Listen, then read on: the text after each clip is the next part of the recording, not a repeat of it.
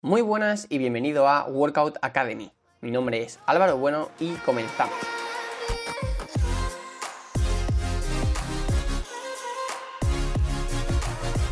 Muy buenas de nuevo y bienvenido a este nuevo episodio en el que vamos a hablar, como ya has podido ver en el título del episodio, de la relación que existe entre la fuerza y la hipertrofia. En el episodio de hoy vamos a intentar definir qué es la fuerza y qué es la hipertrofia y vamos a ver cómo pueden llegar a influirse entre ellas y cómo podemos aprovecharnos de esta relación que existe para maximizar nuestros resultados en nuestros entrenamientos dependiendo de nuestro objetivo. Antes de empezar, debo decirte que personalmente este tema me parece muy interesante, ya que muchas veces la gente no tiene del todo claro si en realidad la fuerza es la causa de la hipertrofia o que si por el contrario a lo mejor la hipertrofia es lo que causa la fuerza o diferentes cuestiones que vamos a intentar resolver en este episodio. Una vez dicho esto, yo creo que lo más importante es intentar definir ambos conceptos lo primero para después entender la relación que puede haber entre ellos. Antes de nada, comparar o intentar establecer relaciones entre la fuerza y la hipertrofia no es tan fácil como parece.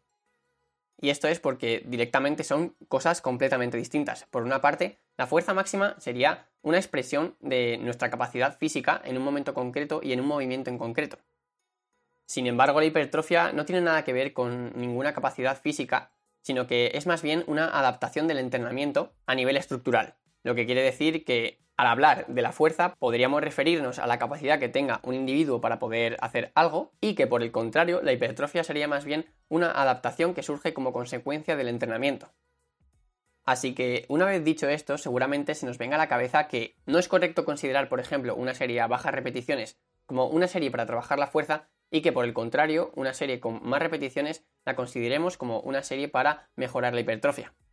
Básicamente porque una serie a bajas repeticiones seguramente sea más específica para trabajar nuestra fuerza máxima y por tanto mejorar nuestra capacidad física para levantar cargas altas. Sin embargo, a trabajar con series a más repeticiones no es que estemos mejorando en sí la hipertrofia, sino que lo que estaremos haciendo es seguramente trabajar más nuestra capacidad de resistencia con cargas.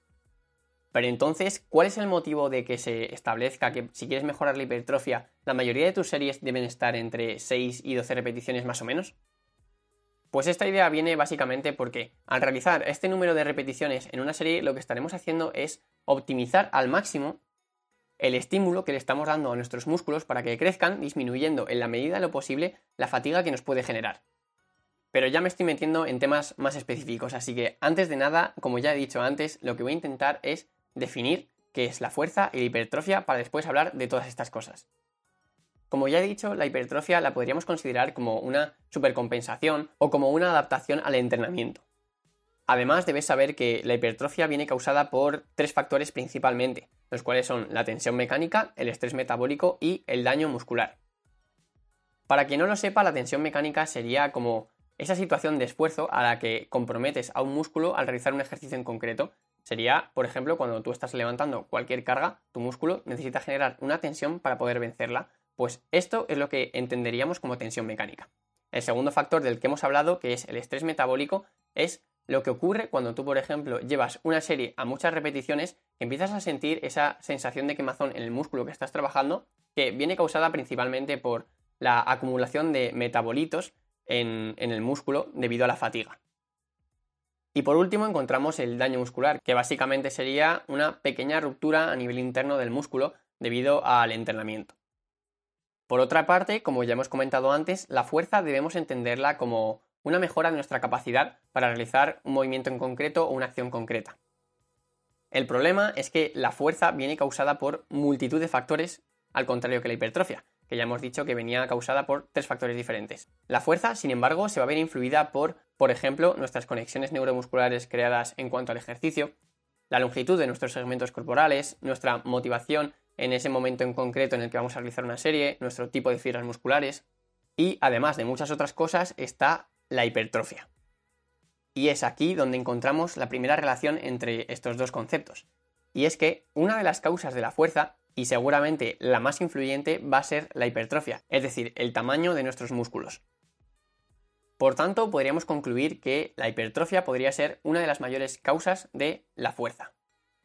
Pero hay un problema y es que, como ya he dicho, las causas que nos hacen mejorar nuestra fuerza son muchísimas. Y el problema es que dependiendo de la persona a la que nos estemos refiriendo, por ejemplo, la hipertrofia, las conexiones neuromusculares o la longitud de los segmentos corporales van a influir en mayor o en menor medida. Verás, decir que la hipertrofia es la mayor causa de la fuerza es completamente correcto, pero solo para algunos sujetos, que en este caso serían los sujetos avanzados. Para que te hagas una idea, las ganancias de masa muscular solo explican el 2% de la variación de la fuerza en sujetos principiantes, por lo que podemos concluir que la cantidad de masa muscular que tú tengas siendo principiante va a influir muy poco en la capacidad que tú tengas de aplicar fuerza. Sin embargo, a medida que tú vas progresando, la masa muscular que tú tengas empieza a cobrar muchísima más importancia hasta llegar a ser el factor que supone un 65% de la mejora que tú tengas de la fuerza.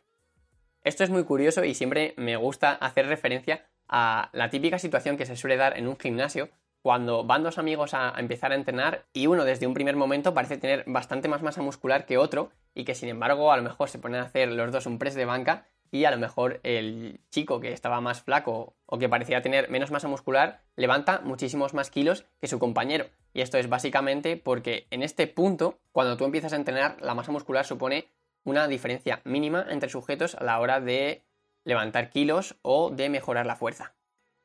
Una vez llegados a este punto del podcast, podríamos decir que la hipertrofia es una causa de la fuerza, pero sin embargo que influya más o menos va a depender del contexto y de las características de cada sujeto al que nos estemos refiriendo.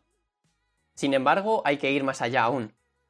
Y es que se ha visto que hay sujetos que por su propia biología a nivel estructural o sus propias características son más dados a mejorar durante toda su carrera deportiva más la fuerza o la hipertrofia.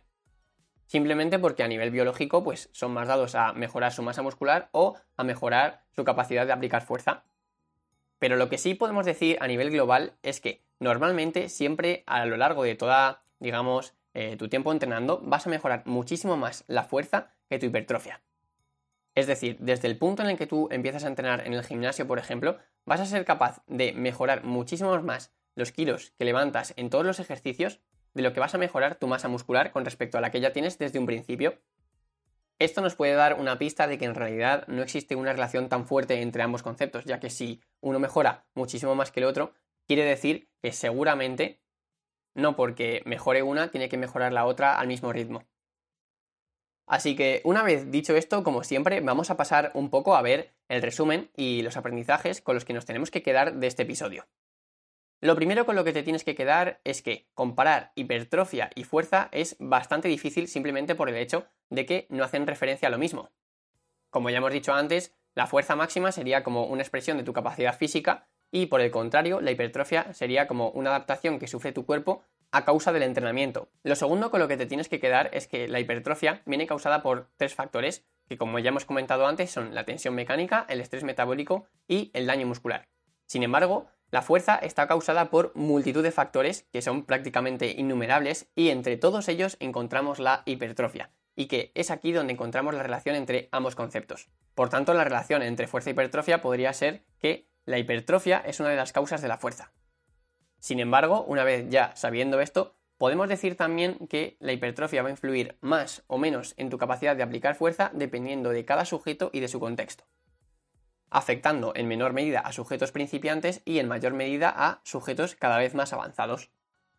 Y con esto ya terminamos. Espero que hayas disfrutado de este episodio y que hayas podido sacar unos aprendizajes para poder aplicarlos posteriormente. Como siempre, ya sabes que puedes encontrarme en Instagram como abuenoworkout o puedes visitar mi página web que se llama alvarobuenoworkout.com si quieres acceder a muchísima más información sobre entrenamiento y nutrición. Como siempre, ya sabes que me harías un enorme favor si le envías este episodio a alguien que creas que también le puede interesar. Muchas gracias por estar ahí escuchándome y nos vemos en el siguiente. ¡Chao!